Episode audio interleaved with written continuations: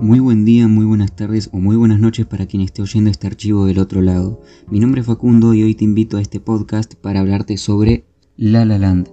La La Land es un peliculón del año 2016 que si de momento no viste, ya mismo te recomiendo que la vayas a ver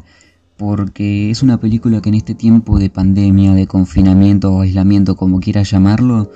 viene bastante bien por una cuestión de que lo podemos tomar como una especie de referente o de musa que para quien no sepa una musa básicamente es una fuente de inspiración, que nos incita de alguna manera a seguir nuestros sueños. Entonces yo creo que mm, esta película además de tener eh, grandes coreografías, escenarios hermosos visualmente, unos personajes y bueno, unos personajes que obviamente interpretados por actores muy buenos como son Stone y Ryan Gosling, creo que es una, mm, una fuente de inspiración para que entiendas que por más que haya muchas piedras en el camino, tenés que seguir adelante con tus sueños,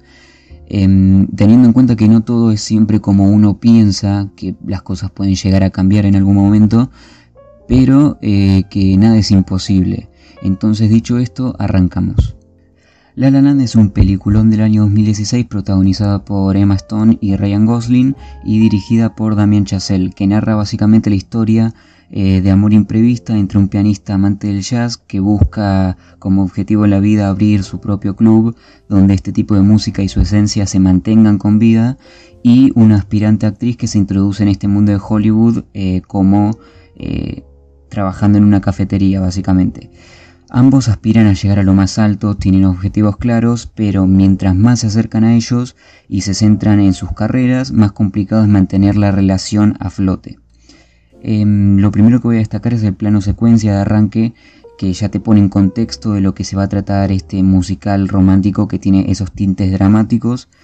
eh, los colores, las sonrisas y la letra de la canción que abre esta historia em, te ponen en ese contexto. Todo es muy brillante, reluciente y todo muy positivo, pero de repente la realidad azota la escena, que es básicamente esta esencia que tiene la película de que todo el tiempo se encuentra como una especie de sueño, pero a la vez eh, de una manera real. Seth, el personaje de Ryan Gosling, fue estafado en el pasado y ahora vive una vida bastante improvisada, pero eso no quiere decir que su objetivo en la vida dejó de ser claro por ello. Él respira el jazz, siente el jazz y vive para mantenerlo con vida en el club que en algún momento planea abrir. En tanto el personaje de Maston, Mia, es una aspirante actriz que bueno, se introduce, como ya dije, en este mundo de Hollywood, trabajando en una cafetería. Eh, y al igual que Seth, tiene su objetivo muy claro, intenta miles de veces seguir adelante más allá de eh, los problemas con las audiciones y demás. Y si bien duda en rendirse, siempre se mantiene en esa posición de querer llegar hasta el punto más alto con su carrera y básicamente eso es el, eje central de la película, el cómo ambos van encaminados a su sueño, pero eh, a la vez están entablando esta relación que parece imprevista para ambos desde un primer momento, ya que ambos niegan querer tener este tipo de relación.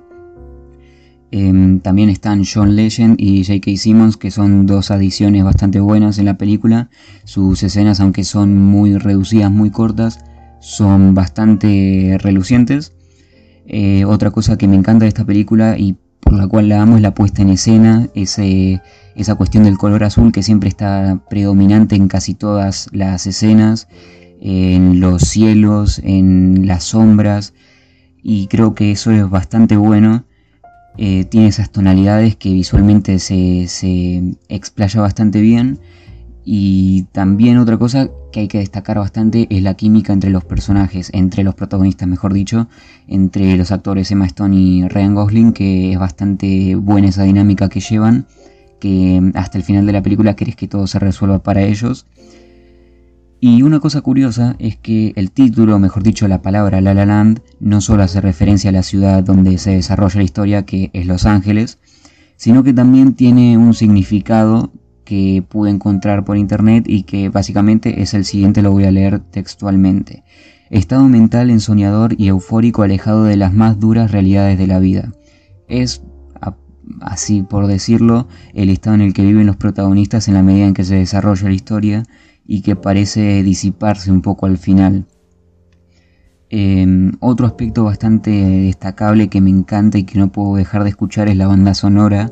Las canciones son bastante lindas, creo que nunca había escuchado jazz, pero dejé de ver la película apenas se pusieron los créditos y me puse a escuchar la banda sonora y la verdad que es hermosa.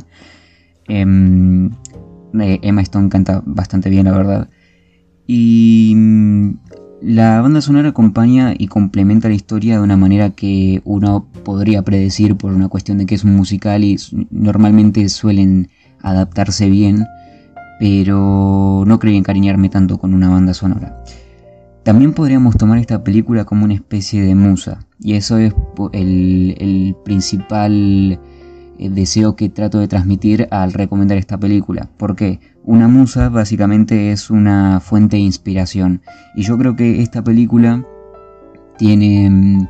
ese enfoque, ese objetivo de que el espectador se conecte con los personajes porque también tiene sueños, porque también tiene aspiraciones, tiene objetivos claros o no, pero suele tenerlos y lo bueno de esta película es que la podés tomar como una musa, como una fuente de inspiración para no alejarte de, tus propios deseos, de tus propios sueños y mm, yo creo que se podría utilizar como para incitarnos a seguir esos sueños, siempre de manera un, tanto realista, ¿no? Porque eh, lo que tiene de bueno la película es que hacia el final de la película siempre te muestra que si bien tiene esos tintes raros, em, no deja de ser real. Es decir, no siempre se va a conseguir de la manera en que uno quiere el objetivo o el sueño o la meta que se había impuesto, pero eso no quiere decir que sea imposible. Entonces yo creo que esta película es bastante recomendable por esa cuestión de que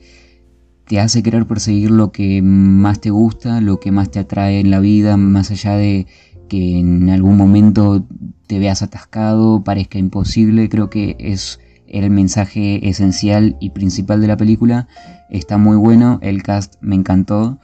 Eh, las coreografías también se lucen bastante, los colores hermosos como ya dije. Y nada, creo que esa es mi opinión básicamente de La La Land, que es una película que no, no dejaría de ver nunca. Creo que cada vez me, me produce más, más felicidad y me encantaría que ustedes la vean para decirme después que sintieron al verla y, si comparten esa idea que yo tengo del sueño y cómo se podría utilizar como una fuente de inspiración para no dejarlos ir.